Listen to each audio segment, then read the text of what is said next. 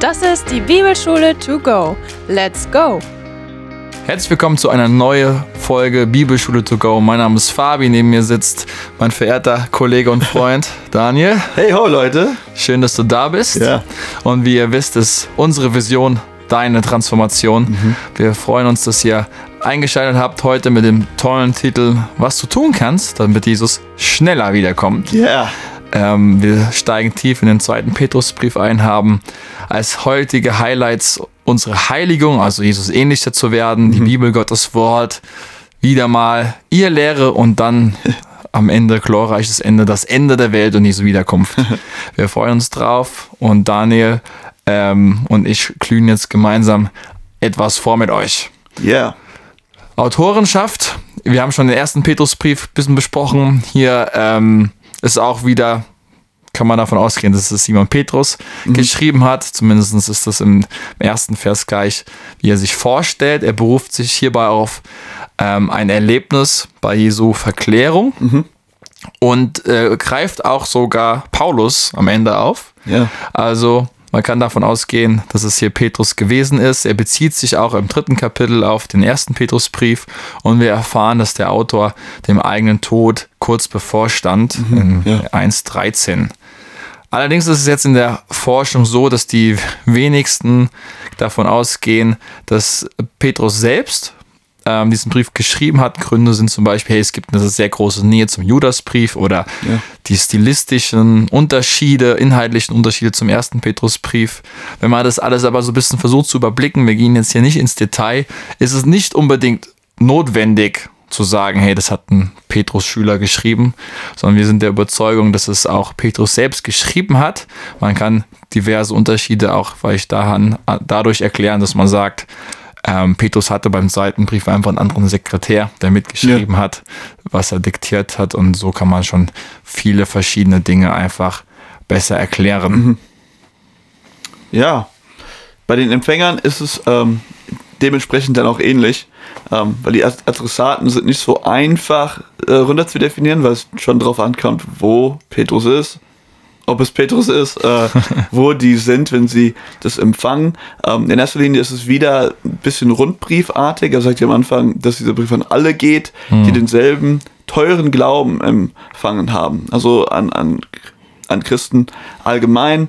Ähm, und in dem sind allgemeine Briefen für auch allgemein gültig. Das ist immer wichtig hinzuzufügen, bevor man sagt, das ist alles nur Kontext, sondern äh, ja, wir sind auch damit gemeint, äh, weil wir diesen selben Glauben auch teilen. Ähm, abhängig von der Verfasserschaft ist es dann wirklich äh, äh, wichtig zu gucken, äh, wo und wann das geschehen ist. Also für alle Leute, die eine späte petrinische Verfasserschaft ähm, vertreten, wäre ja wäre es Ägypten äh, äh, zwischen 150 und 200 äh, nach Christus.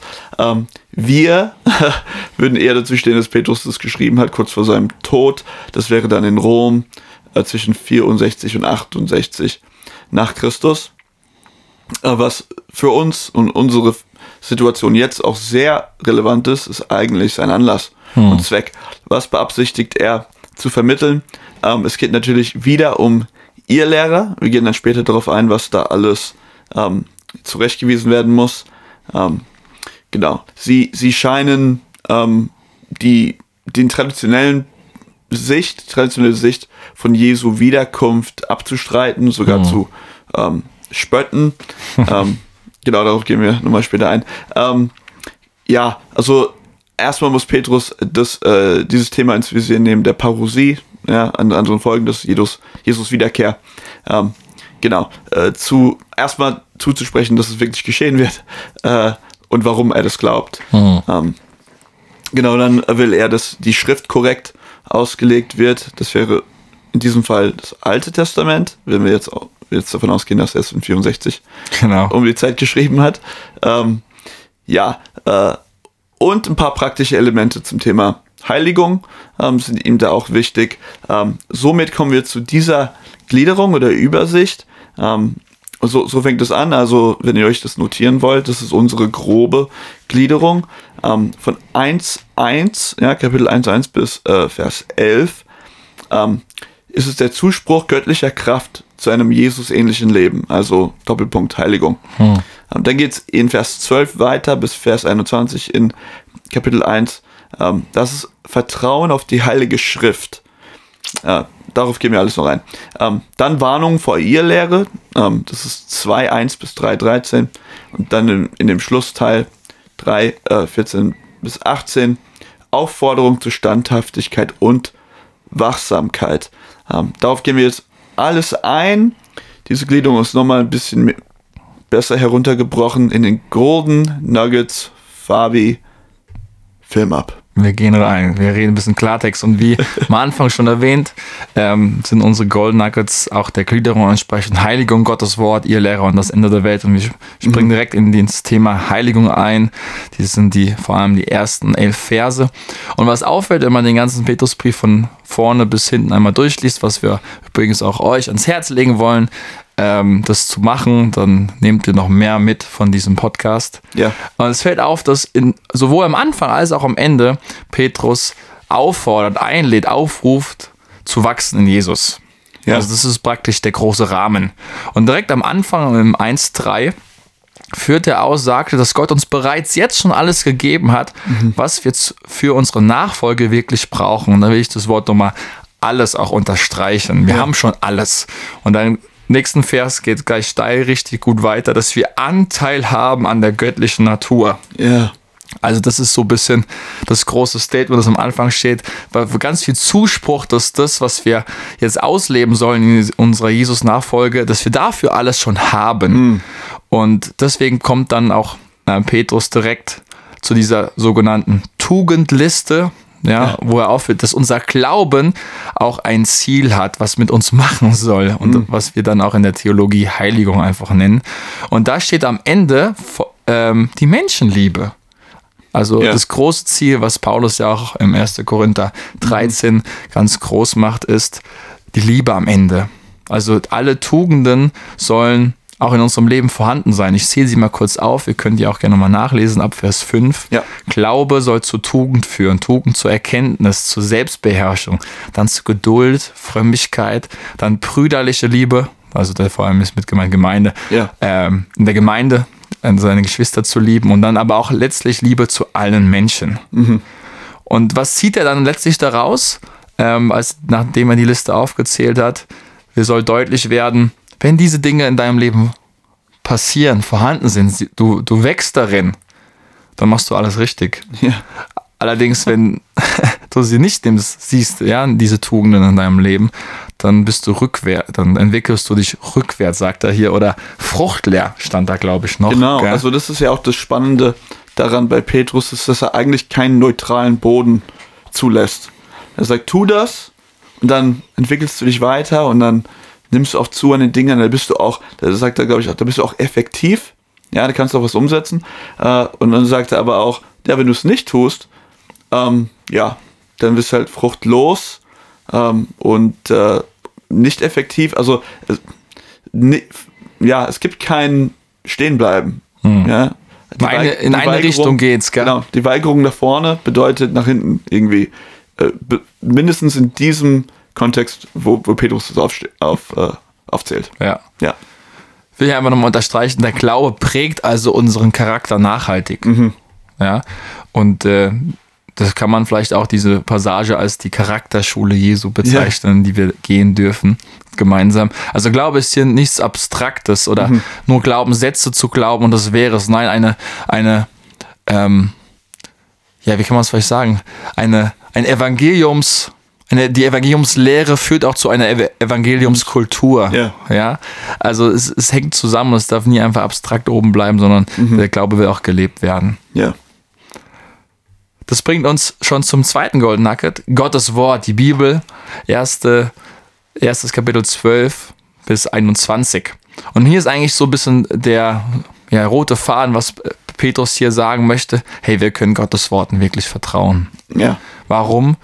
Im Alten Testament ist da vor allem gemeint, dass er durch die Propheten hat Gott gesprochen und uns seinen Willen kundgetan. Und im Neuen Testament führt er das auf die Lehre der Apostel zurück, dass sie ebenso wahr sind. Ja.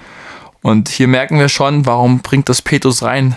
Da haben wohl auch schon die Irrlehrer so ein bisschen dran angesetzt ja, dass sie sich gefragt haben, hat Gott das wirklich gesagt? Ja, äh, kann man schon in Kapitel 3, 4 so ein bisschen heraushören. Und in diesem Zuge erinnert Petrus einfach nochmal daran, dass die Worte der Propheten keine menschliche Erfindung mhm. sind, sondern da heißt es so schön, sie sind getrieben worden vom Heiligen Geist. Ja.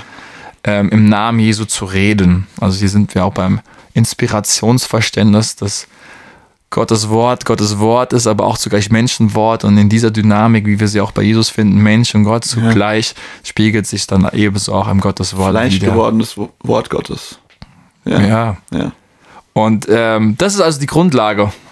Ähm, und dann attackiert er schon so ein bisschen Richtung äh, ihr Lehrer im weiteren Verlauf, wo er einfach sagt, diese Schrift, die verdrehen die ihr Lehrer. Sie legen ja. sie falsch aus und damit schaden sie sich eigentlich letztlich selbst im Kapitel 3,16. Wir, ja, wir merken, genau. wir, da der Brief so kurz ist, müssen wir immer wieder mal ein paar Ausflüge äh, vorweg oder wieder nach hinten dann machen. Ja. Und das war das Problem der ihr Lehrer vor Ort, dass sie die Prophetien, sei es aus dem Alten Testament oder selbst dann Paulus, ja, ähm, anders, falsch ausgelegt haben, nach, für ihre mhm, Bedürfnisse, ja. Sehnsüchte angepasst haben. Und hier ist eine, eine der obersten Bibelauslegungsregeln, äh, die mir immer wichtiger wird, ist Kontext ist King. Mhm.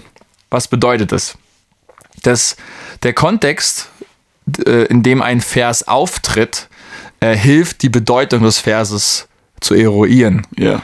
Und meiner Erfahrung nach sind die meisten Fragen zur Bibelauslegung, die wir als Pastoren kriegen in der Gemeinde, anhand des Kontextes, sagen wir mal 80, 90 Prozent, ja, genau. einfach zu beantworten, wo man die, den Fragen dann einfach zeigen kann, hey, komm mal, schau mal im Kontext, ja, was ist die Perikope, was ist der Textabschnitt, ja. was ist die Hauptaussage und wie macht, passt das da hinein? Und so ist es eine oberste, oberste, oberste Regel, immer den Vers in dem eigenen Kontext zu verstehen und nicht rauszureißen. Ja, ja, und ähm, was ich, äh, äh, achtet mal drauf, wie äh, Petrus in äh, Vers 19 bis 21 in Kapitel 1, wie er ähm, die Bibel oder wie er die Schrift ähm, beschreibt. Und ähm, ich habe bei mir so eine Notiz aufgeschrieben, ich habe gesagt, die Schrift ist wie eine Kerze in der Dunkelheit. Mhm. Ähm, ja, und das macht einfach für mich äh, noch klarer, wie essentiell dieses Wort ist, was uns gegeben worden ist. Denn dieses Bild, was er malt, ist wirklich ein Umhülltsein von Dunkelheit. Und ja, und natürlich Dunkelheit bedeutet Verwirrung und Umhertappen. Und also wir haben dieses, diese eine Sache in die Hand bekommen, durch, durch der wir sehen können und äh, die Welt korrekt sehen können. Ja, und es ist vielleicht gar nicht so groß wie eine Kerze. Du musst es ganz nah bei dir halten, damit du den Weg vor dir sehen kannst, so wie der Psalmist ja schon selbst gesagt hat. Dein Wort ist meine Fußesleuchte. Also, mhm. ähm, wie wichtig für uns äh, festzuhalten, dass wir dieses Wort in unseren Herzen brauchen. Also, wir dürfen im Wort Gottes vertrauen. Ja. Halten wir hier fest. Ähm, und das ist auch die Basis wie dann Petrus ja auch gegen die ihr Lehrer vorgeht. Und das schauen wir uns jetzt im dritten Goal Nugget an, ihr Lehrer und ihre Bekämpfung. Das sind grob, ist das zweite Kapitel, 1 bis 22, auch noch ein bisschen mehr vom dritten dann. Und Petrus warnt hier einerseits im ersten Vers direkt gegenüber ihr Lehrern seiner Zeit Mhm. Aber sagt auch, hey, es werden auch zukünftige auftreten. Und das jetzt, welche auftreten, ist schon ein Zeichen dafür, dass diese Prophetie schon wieder erfüllt ist. Ja. ja. ja. Äh, und er beschreibt die Lehrer mal so ein bisschen charakterlich, wofür sie stehen, was sie tun. Und ähm, er bezeichnet sie als gierig, als arrogant, als gotteslästerlich, prahlerisch, sündig und dass sie sich ganz klar von Gottes heiligen Geboten abgekehrt haben vor allem Vers 21. Mhm. Und sie erheben sich sogar zu meinen, es besser zu wissen als die Engel und lassen sich ähm, einfach von dem Schmutz dieser Welt einfangen und bezaubern. Vielleicht passt dieses Wort hier ganz gut rein, ja. Ja, ja. Ähm, ja so, lass uns mal kurz zum Inhalt zum Kern vorstoßen zu dieser Irrlehre. Und das Hauptargument finden wir im dritten Kapitel dann eher, die, nämlich das Hauptargument ist zu sagen, sie glauben nicht, dass Jesus wiederkommt. Ja. Petrus zitiert hier auch im Vers 4 des dritten Kapitels äh, sie einmal wörtlich, wo es heißt, wo ist denn die Verheißung seiner Parosie, seiner Wiederkunft? Denn mhm. seit die Väter einschlafen, eingeschlafen sind, bleibt alles wie von Anfang an der Schöpfung. Ja. Und daraus folgern sie, hey Jesus, wenn Jesus nicht wiederkommt, dann gibt es auch kein Gericht über das Böse. Und wenn es kein Gericht über das Böse gibt, hey, dann kann ich doch machen eigentlich, was, Was ich will. möchte, Ja. ja. also Habsucht wird hier genannt, also ganz viel materielle Sachen anzuhäufen. Es geht darum sehr stark um sexuelle Ausschweifungen. Ich kann mit dem und dem schlafen und es wird doch nicht mir schaden oder ich werde ungestraft davonkommen. Ja. Und äh, Petrus macht hier deutlich, sie entwerten damit die biblische Moral, die biblische Norm und bezeichnen das dann noch als Freiheit, Ja. als frei zu sein vom Gesetz. Und ja, wenn wir das so ein bisschen noch mit Paulus in Verbindung bringen, bei Paulus bezeichnet er das als die Begierde des Fleisches oder Ja. die ganze Fleischtheologie von Paulus Ja, genau. ähm, diese, diese sündige Natur, sündige Tendenz in uns Ja. Wird so durch von den Irrlehrern praktisch biblisch gerechtfertigt, weil sie die Texte und die Stellen so auslegen, dass es in Ordnung ist. Ja. Also das, was eigentlich sterben soll in uns, soll bewahrt werden, ihrer Meinung Ja. nach. Und da sagt Petrus, wartet mal, das, äh, das ist nicht so gedacht gewesen. Ja, Ja, und das ist auch ein Phänomen zu äh, beobachten. Das ist allgemein gültig. voll. Wo die Wahrheit ist, ist die Lüge oft nicht weit hinterher. Ja, also es ist als ob das magnetisch wäre. Also dort, wo die Wahrheit verkündigt wird, dort, wo die Wahrheit für die Wahrheit eingestanden wird, will die Lüge verdrehen. Will, will, will sich hineinschleichen und verdrehen. Genauso wie äh, die Schlange im, im Garten will dann kommen und die Wahrheit Gottes aushebeln. Ähm, also, wenn wir für die Wahrheit einstehen, müssen wir auch Augen aufhaben für dort, wo Verwirrung gestiftet wird. Mhm. So wie hier, sogar mit der Bibel, ja, oder mit der Schrift selbst. Argumentiert wird. Ja, Das heißt auch nochmal Aufforderung, natürlich immer selbst zu prüfen, was im Gotteswort steht. Mhm. Ja. Und Kontext des King ist übrigens da eine gute Hilfe Ja. schon.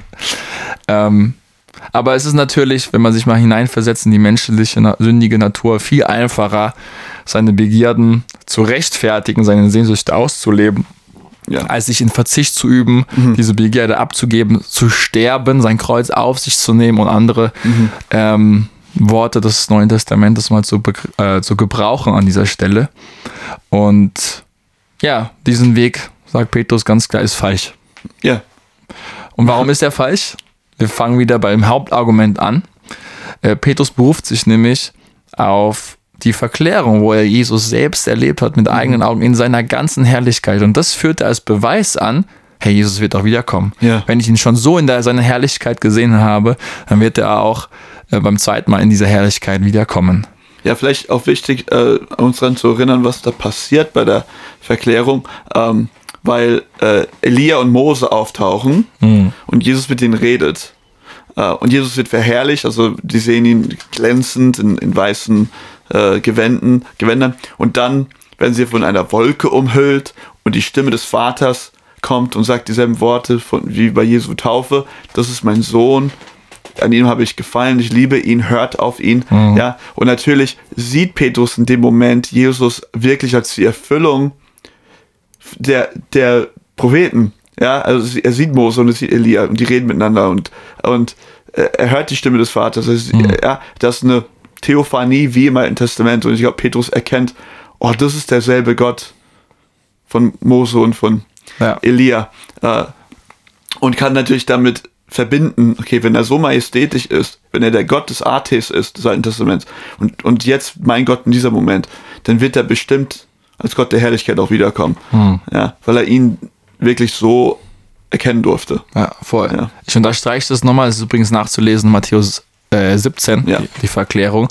Äh, Daniel hat es gerade zitiert, hört auf ihn, sagt die Stimme des Vaters. Mhm. Und hört auf ihn, das ist ein wortwörtliches Zitat aus dem Alten Testament, aus dem fünften Buch Mose. Mhm. Ich kann leider gerade nicht sagen, wo genau, ich glaube 18 oder 24, eins von beiden, wo es um den Propheten geht. Es wird eines Tages ein Propheten aufsteigen, der größer ist, der mindestens genauso ist wie Mose. Ja. Und da sagt Gott schon im Alten Testament, auf ihn sollt ihr hören. Mhm. Und diese Anspielung hier auch in dem Fall, hey, bedeutet, das ist der, von dem ich schon gesprochen habe, der größer wird, hört auf ihn. Und das ist ja auch nochmal die Unterstreichung. Während Mose Davon. dabei steht, so zustimmt. So ein bisschen. Hey, das war ein besonderes Ereignis bestimmt für Ja. Mose, das nochmal zu Ja, sehen in seinen ja. eigenen Augen. Da hat er die Herrlichkeit Gottes doch gesehen. Ja, dann Ja. zeig mir deine Herrlichkeit. Ja. Bam, musst du nur ein bisschen warten, leider. Gell? Geduld üben. Also, Petrus sagt, hey, Jesus kommt wieder und daher gibt es dann auch das letzte Gericht, gibt es also die Bestrafung des Bösen Mhm. und auch dann in dem Fall der Irrlehrer. Ähm, Wie wir schon gesagt haben, Gott hat selbst auch durch seine Propheten schon das Auftreten von Irrlehrer angekündigt. Und dann führt Petrus anhand von drei Beispielen an, ähm, dass Gott auch schon immer wieder eingegriffen hat und Gericht gesprochen hat während der Geschichte. Nicht nur am Ende, sondern währenddessen. Ja. Und da führt er die Sinnflut natürlich an, dann die Bewohner der Städte von Sodom und Gomorra und dann geht er auch noch auf die gefallenen Engel ein. Ja. Und das soll deutlich machen, hey, dieses Gericht, auf das wird auch auf die Lehrer zukommen, das wird Ja. äh, auf sie warten. Ja, Wenn Gott- nicht jetzt, dann aber am Tag des letzten Gerichts, wenn Ja. Jesus wiederkommt. Der Gott ist derselbe. Also, wenn er damals gerichtet hat, dann tut das auch jetzt wieder mit denen, die Ungerechtigkeit üben. Ja.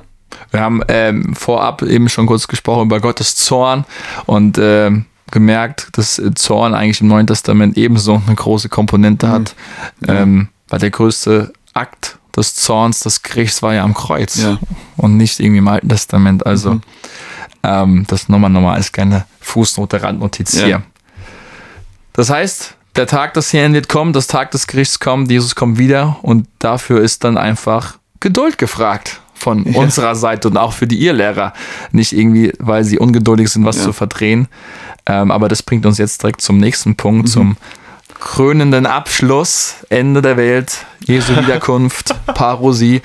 Wir haben da schon oft jetzt in den Briefen eigentlich drüber gesprochen, über Jesu Wiederkunft. Weil es überall drin ist. Es ist überall drin, es ist zentral. Und Ja. wir werden hier nochmal eine kleine neue Komponente bei Petrus finden.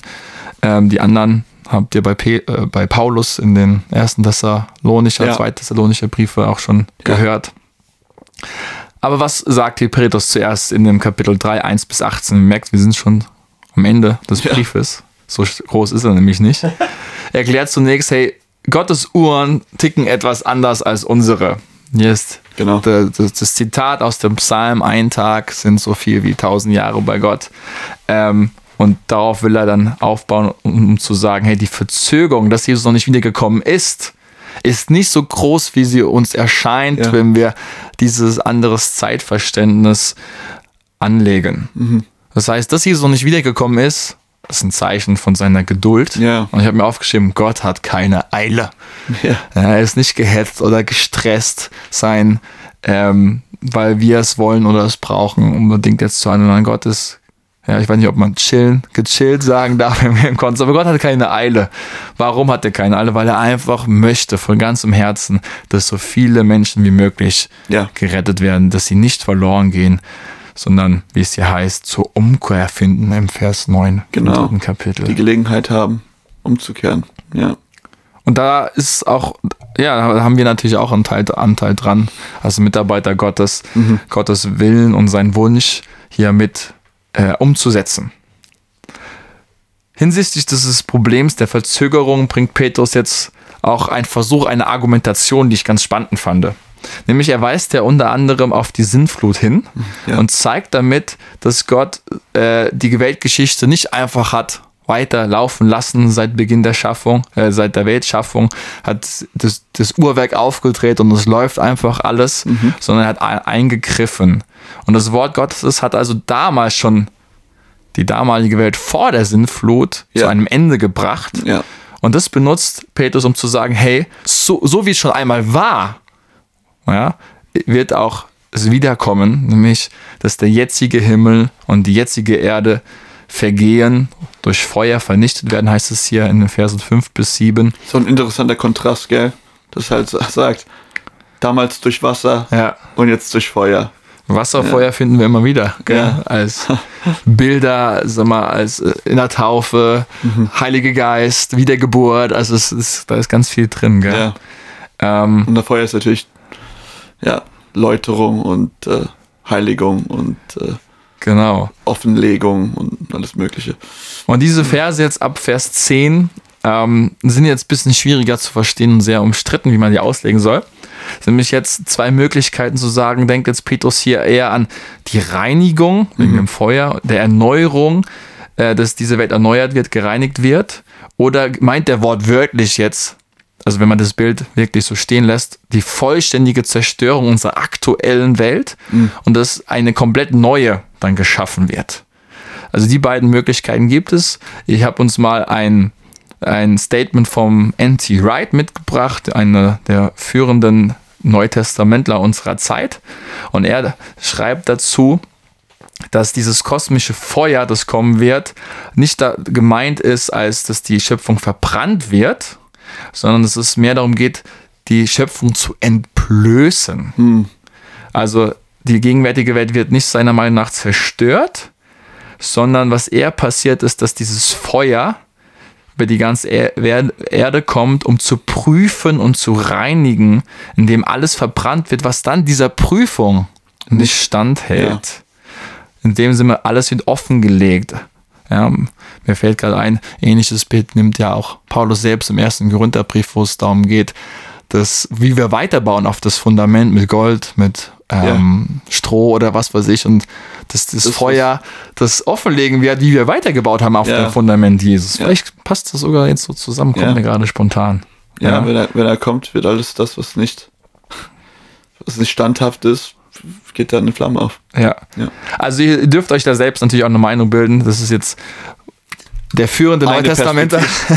ja, ähm, natürlich gibt es auch dann noch andere Bibelstellen, die man auch zu Rate ziehen muss. Zum Beispiel Jesus sagt selbst, mein Wort wird nicht vergehen, aber Himmel und Erde werden vergehen. Ja.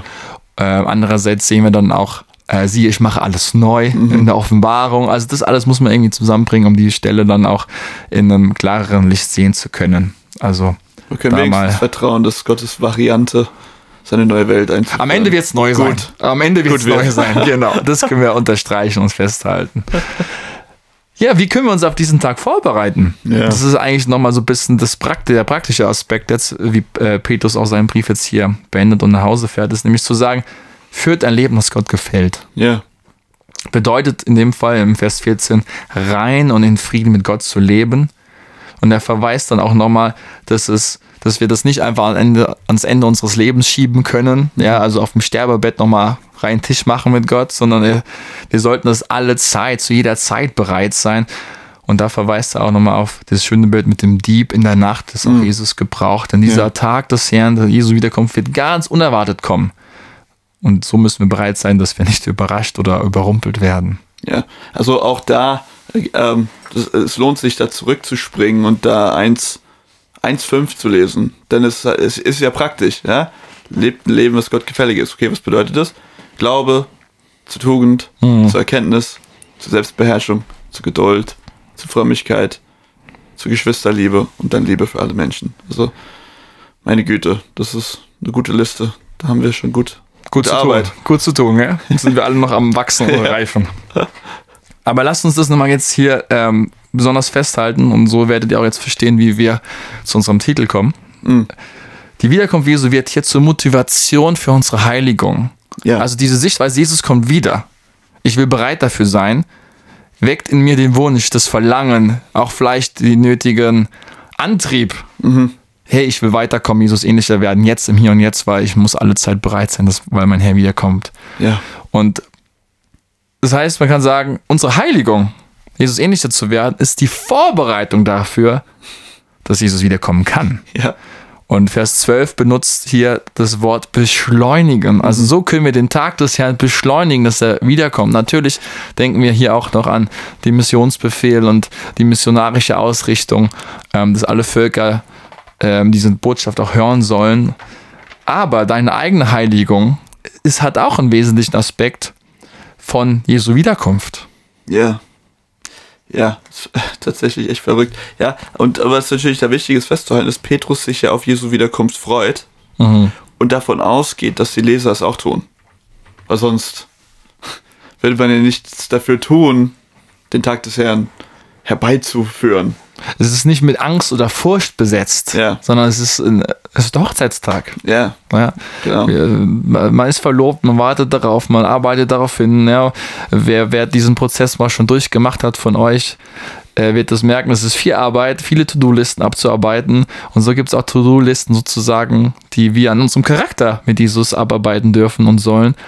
dass wir bereit sind, dass dieser Tag schneller kommen kann. Und die Planung auf den Hochzeitstag nimmt sehr, also In der Regel. es nimmt sowas von Ja, wenn ihr keinen Fokus habt. Mhm. des Lebens ein. Alles andere ist sekundär. Ja. Arbeiten gehen und wie auch, alles ist untergeordnet, weil dieser Tag kommen soll. Und, Darauf läuft alles hin. ja, ja. und so ist es mit Jesus und seine Wiederkunft. Ja.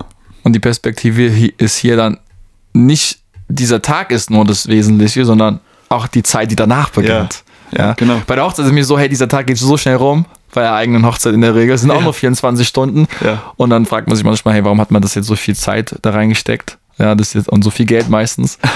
äh, aber man ist dann, dann beginnt erst das eigentliche Abenteuer, die Ehe. Genau. Und Genau. äh, so kann man es vielleicht auch sehen, wenn Jesus wiederkommt. Ja, das ist, das ist, darauf warten wir, darauf, da verlangt unsere Seele drauf, aber dann beginnt eine Zeit, die von Zufriedenheit, Genuss, Lobpreis und Anbetung Mhm. und Verherrlichung in dem Ausmaße kommt, die, den wir uns gar nicht vorstellen Ja. können.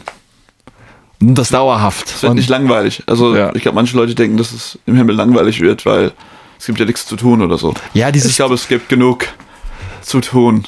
Ja, und auch, auch dieses, Ja. dieses Bild, dass man nur auf einer Wolke sitzt Ja. und vielleicht singt oder so. Kommt Äh, nicht aus der Bibel.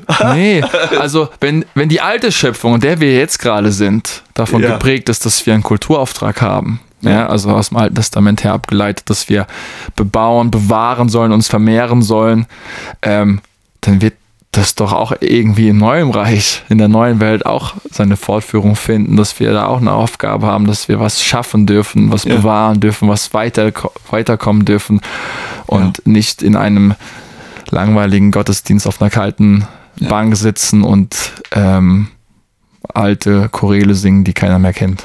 Ja, also wenn Gott es uns in sein Ebenbild geschaffen hat, damit wir gottesartige Hm. Taten vollbringen, dann zieht er nicht den Stecker dann auf einmal für a- ganze Ewigkeit, sondern wir haben immer noch Anteil, umso mehr durch die Verherrlichung, was Petrus hier erwähnt, noch mehr Anteil an seiner Mhm. göttlichen Natur. Dann werden wir doch bestimmt mit ihm irgendwas machen. Ja, und wir, alles, alles, was wir dann tun werden, sei es zu arbeiten oder so, wird dann ohne, Mühe, ohne Mühe sein, Ja. ohne dieses Distel, ohne diesen Fluch vom Sündenfall Ja. her. Ähm, also vollkommene Zufriedenheit, Freude, Entfaltung, Leichtigkeit, unsere Gaben kommen zur vollen Ge Also hey, Ja. ich glaube, wir haben jetzt genug äh, Jetzt hab Lust und Hunger gemacht äh, auf diese. Ja, vorher nicht, vorher nicht. genau. Ja, hey, das war unser Klartext-Teil. Wir wollen noch die Brille aufsetzen, noch praktischer werden jetzt hinten raus. Ähm, aber zuvor haben wir noch einen Kernvers rausgesucht, der das ein bisschen zusammenpasst. Ja, das ist jetzt neu für uns. Unser Kernvers ist ganz am Ende. Das sind die. Hab, ich recht? Habe ich recht? Ja, ja, die letzten zwei Verse, gell? Ja. Ja, also ich denke immer, wenn ich an Kern denke, denke ich immer in der Mitte. Aber ist egal. Ähm, in diesem Fall ist es ganz am Ende, weil es wirklich extrem gut die Essenz von diesem Brief zusammenfasst. Also es steht in 2. Petrus 3, 17 bis 18, wir lesen es von, lesen von der Basisbibel-Übersetzung hier vor. Da sagt Petrus folgendes. Meine Lieben, ihr wisst es alles jetzt im Voraus. Gebt also Acht. Lasst euch vom Irrtum dieser Gottesverächter nicht mitreißen und verliert nicht den sicheren Halt. Wachst immer weiter in der Gnade und Erkenntnis, die unser Herr und Retter Jesus Christus schenkt. Er regiert in Herrlichkeit, jetzt und bis zu dem Tag, an dem die Ewigkeit anbricht. Kann man nur noch Amen, Amen, sagen. Ich ja. glaube, Amen steht da auch. Das habe ich leider weggelassen, glaube ich. Steht da Amen? Tipps zum Selbstlesen. Da steht Amen. Da steht Amen, gell? Was, was hast du an Tipps mitgebracht, Daniel? Ja, äh, nur ein Tipp. Ähm, aber es ist eine Aufgabe. Nämlich, äh, das haben wir vorhin, ich weiß nicht, ob wir es erwähnt haben, ist aber egal. Ähm, die Parallelen zwischen dem zweiten Petrusbrief und Judasbrief sind ziemlich ähm, stark. Dann haben wir auch die Geschichte der Verklärung, auf die er eingeht. Ähm, dann haben wir so Gottes Geduld ähm, und auch das Gericht. Und da gibt es drei Parallelstellen, die ihr lesen könnt. Erstmal, ihr könnt das ganze Judasbrief lesen, weil, come on, Geht schnell. ist nicht so schwer. Dann könnt ihr die Verklärung lesen, entweder Matthäus 17 oder Markus 9. Ist direkt am Anfang, ich glaube auch Lukas 9. Aber dann später, so ab Vers 28 oder sowas. Und dann könnt ihr auch in 1. Timotheus Kapitel 2 lesen. Also Verse 3 und 4. Aber wenn, wir können auch direkt einfach kom- komplett Kapitel 2 von 1. Timotheus lesen. Ähm, da werden diese Themen auch nochmal aufgegriffen von anderen Schreibern. So ein bisschen dieser rote Faden und die Bestätigung innerhalb des Textes ist da auch überall Hm. zu finden. Ja. Bei dir, Fabi? Petrus geht da ganz kurz auf die Briefe von Paulus ein am Ende. Das haben wir jetzt noch nicht so erwähnt. Und er sagt, hey, Paulus ist manchmal ein bisschen schwieriger zu verstehen und ich glaube, wir verstehen ihn alle, was er meint. Ja. Äh, besonders im Griechischen ist er noch schwieriger zu verstehen meistens, weil er da einfach keinen Punkt setzt.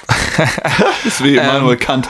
Aber was ist da der Tipp? Hey, wenn wir auch Sachen nicht beim ersten Mal verstehen, sei es Paulus oder generell irgendwas in der Bibel, gib nicht so leicht auf. Ja. Bleib dran, lies es nochmal. Petrus ging es sogar ähnlich an dieser Stelle. Ja. Und das nimmt doch ein bisschen Last weg, da alles direkt beim ersten Mal richtig gut zu verstehen. Also sehe es als Einladung an, wenn du was nicht direkt verstehst oder ja, Fragen an den Bibeltext hat, hast, äh, tiefer zu graben, eine Studienbibel vielleicht noch zur Hilfe zu nehmen Ja. und da Dranbleiben. ja dran zu bleiben und Ja. wirklich den Golden Nugget zu suchen für dich. Ja. Das Voll gut. war der Tipp von meiner Seite. Daniel, was ist dir persönlich noch wichtig geworden bei diesem Brief? Ja, also, ähm, das haben wir vorhin schon ein bisschen erwähnt, also ich hau das nur in einem Satz raus und dann bist du dran, Fabi. Ähm, so dieses, ähm, manchmal haben wir dieses äh, Denken zum Thema Gericht, Gottes Gericht, als dieses alttestamentliche Konzept eines wütenden Gottes. Ähm, aber eigentlich ähm, ist es eine Realität, mit der sich Jesus selbst und auch die Apostel im Neuen Testament alle auseinandersetzen. Ähm, es ist einfach ein Fakt und es ist nicht eine Sache, die im Neuen Testament weggelassen wird, sondern es wird sehr, sehr viel betont und wir hören das ja hier immer, immer mehr und mehr, auch bei uns in Bibelschule to go. Man merkt manchmal, wenn man die Bibel liest, gar nicht, wie oft das eigentlich erwähnt wird, wenn man es irgendwie überspringt oder keine Ahnung. Ähm, aber Gott ist, was mich sehr viel bewegt gerade, ist dieses, dass Gott wirklich derselbe ist. Und Ja. ich lese nicht einen anderen, von einem anderen Gott mit einem anderen Plan, wenn ich von Malachi zu Matthäus äh, blätter, sondern es, er ist derselbe, er hat einen Plan. Wir lesen im AT schon drüber, im NT wird es noch ein bisschen deutlicher. Aber genau, das wurde mir wichtig. Einer, einerseits wichtig. Und daher auch die Parallelstellen nachlesen. Jetzt verstehe Ja. ich es besser. Hey, guck mal. Vielleicht. Aber dann müssen wir die AT-Stellen lesen, das Ja. hast du ja vorhin gesagt. Ja. Mit Biliam und Noah Ja, ja, und genau. Sodom und Gomorra und Dann, so. dann, dann ist es eine runde Sache wieder, gell? Ja. ja. Ich knüpfe nochmal an den Anfang an mit der Heiligung. Ich habe für mich nochmal so mitgenommen, hey, ich will nicht aufgeben, Jesus Hm. an mir arbeiten zu lassen. Ja. Nicht äh, zu denken, ich bin schon fertig, ich weiß alles, ich kann alles, ich habe alles durchgeblickt und Hm. bin schon in meinem Charakter Jesus so ähnlich wie bisher noch keiner.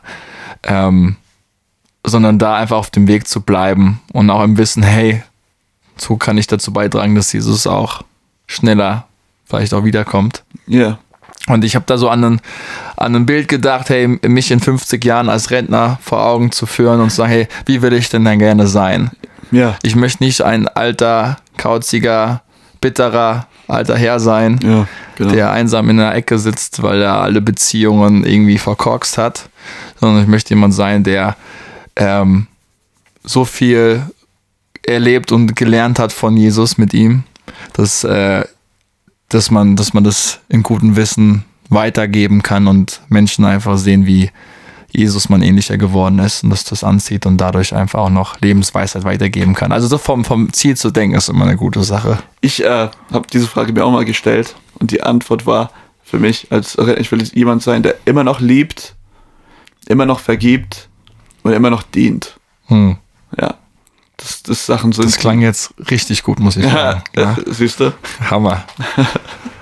genau, äh, was, was mir auch wieder neu wichtig geworden ist, ist es auch schon deutlich geworden, immer wenn ich wieder über die Wiederkunft Jesu lese, daran denke, dann versuche ich das auch immer wieder die Wahrheit wirklich in, auch in meinem Herzen sich zu entfalten, sie in meinem Herzen wirken zu lassen.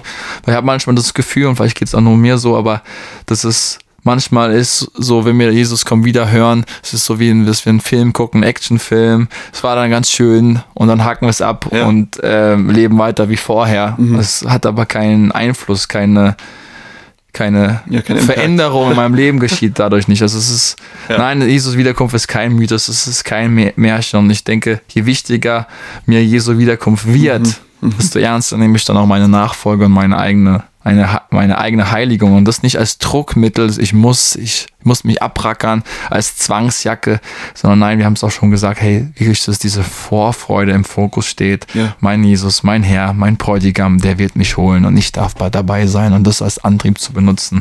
Ja, es ist kein Märchen, sondern es ist die Realität und die Wahrheit und das immer wieder sich daran zu erinnern, vielleicht Post-its oder was weiß ich aufzuhängen. Jesus kommt wieder. Ich glaube, diese Wahrheit müssen wir viel höher hängen, wenn ich so die ganze, das ganze Neue Testament lese und durchblätter, wie wichtig diese Perspektive damals war und wie wenig es heute noch präsent ist. Ja, und da kann ich einspringen, weil mir beim zweiten Ding ist es fast genau dasselbe. Man erkennt bei Petrus genau dasselbe wie das, was man bei Paulus äh, sieht, nämlich Vorfreude auf Jesu Wiederkunft. Und dann einfach nur die Frage zu stellen, geht es mir genauso? Immer wieder, freue ich mich drauf oder ignoriere ich es oder habe ich eigentlich keinen Bock drauf, weil ich eigentlich andere Sachen vorhätte oder wie auch immer. Immer wieder zu, zu gucken, sehen ich sein Kommen herbei? Und wenn die Antwort Nein ist, dann ihn zu suchen, damit ich das krieg. Die Vorfreude. Ja. Ja, und Vorfreude oder die Freude kommt dann nicht gleich von jetzt auf gleich, sondern es kann auch einfach kleine Schritte einfach zu Mhm. gehen. Ja. Da kann der Anfang sein, ähm, sein Leben, seine Gewohnheiten nochmal zu überprüfen. Weil das, was wir jeden Tag tun, das prägt uns.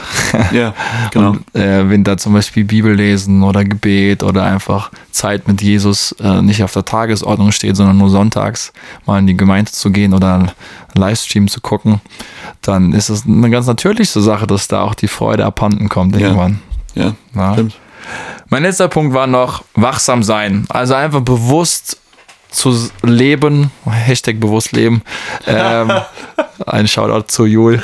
Ähm, einfach, dass man Kind seiner eigenen Zeit ist. Und dass man, weil man Kind seiner eigenen Zeit ist, dass man ja auch eine bestimmte Sicht auf die Welt, eine ge bestimmte gesellschaftliche Brille auch einfach aufhat. Ähm, was, was prägt mich? Was prägt mich? Ja, Medien prägen uns natürlich immer. Und da einfach immer wieder sich zu fragen, wo folge ich eher einem Jesus nach meinem Bilde, den ich mir gemacht habe, der meinen Sehnsüchten und Wünschen dient. So ein bisschen, was ja auch die Ehelehrer in dem Zuge gemacht haben, um ihre Begierde, Wünsche zu rechtfertigen. Ähm, also wo folge ich eher Jesus nach meinem Bilde, nach meinem Geschmack, nach meinen Wünschen, aber nicht dem biblischen Jesus. Mhm, genau. Und man könnte sogar noch weitergehen. Ich spitze es noch ein bisschen zu jetzt. Ich hoffe, ihr fühlt euch nicht auf den Schlips getreten. Nämlich in unserer Kultur momentan ist es ja so, dass wir viel auf Erfahrung gehen. Auf, äh, es muss spektakulär sein. Ich will was erleben. Und das alles hat auch im Christentum seine Berechtigung. Wir erleben den Geist Gottes. Wir leben Jesus. Aber bete ich Jesus an oder bete ich die Erfahrung an, die ich mit Jesus habe? Das Gefühl. ja, den, den habe. Kick, ja, Ja. den Do Dopaminausschuss, ja, den ich brauche, um äh, durch die nächste Woche zu kommen. Ja. Ähm, genau, also dieses, dieses Bewusstsein, ja, folge ich einem Jesus des 21. Jahrhunderts nach oder dem biblischen Oder Jesus Ersten. oder des Erstens, ja, das, der sich niemals verändert und das einfach auch mal wieder äh, präsent zu haben und sich zu hinterfragen, Ja, voll- ähm, voll gut. wo, wo habe ich Jesus auf etwas reduziert, Jesus minus sozusagen Ja. und äh, nicht nur Jesus, den wahren Jesus. Und ich glaube, ein Punkt, wie wir da lernen können, ist, in Gemeinschaft zu leben, als Volk Gottes, als Gemeinde, als Hauskreis, als in unseren christlichen Freundschaften gemeinsam diesen Weg zu gehen Mhm. und voneinander zu lernen, wie man Jesus einfach gemeinsam nachfolgt. Ja, amen. Voll gut. Ja, hast du noch was zu ergänzen? Nein. Hey, ich glaube, dann sind wir am Ende, am Ende der Welt, ja, aber auch jetzt am Ende dieser Folge angelangt. Ähm, wenn ihr die- es genossen habt, diese Podcast-Folge mit uns zu hören, dann ähm, lasst uns es doch wissen. Schreibt uns gerne, lasst einen Kommentar da, eine Bewertung und vor allem uns würde es viel bedeuten, wenn ihr einfach den Podcast weiterempfehlt, ihn teilt an Freunde, Gemeinde ähm, oder auch Familie. Damit würdet ihr helfen, dass vielen, vielen Leuten dadurch der Segen auch zukommen lässt. Ansonsten danken wir uns bei euch und äh, freuen uns, euch nächstes Mal wieder Ja. ja, zu berieseln, Ja. biblisch zu berieseln zu lassen. Also vielen Dank und äh, tschüss von meiner Seite. Ja, be blessed und bis bald.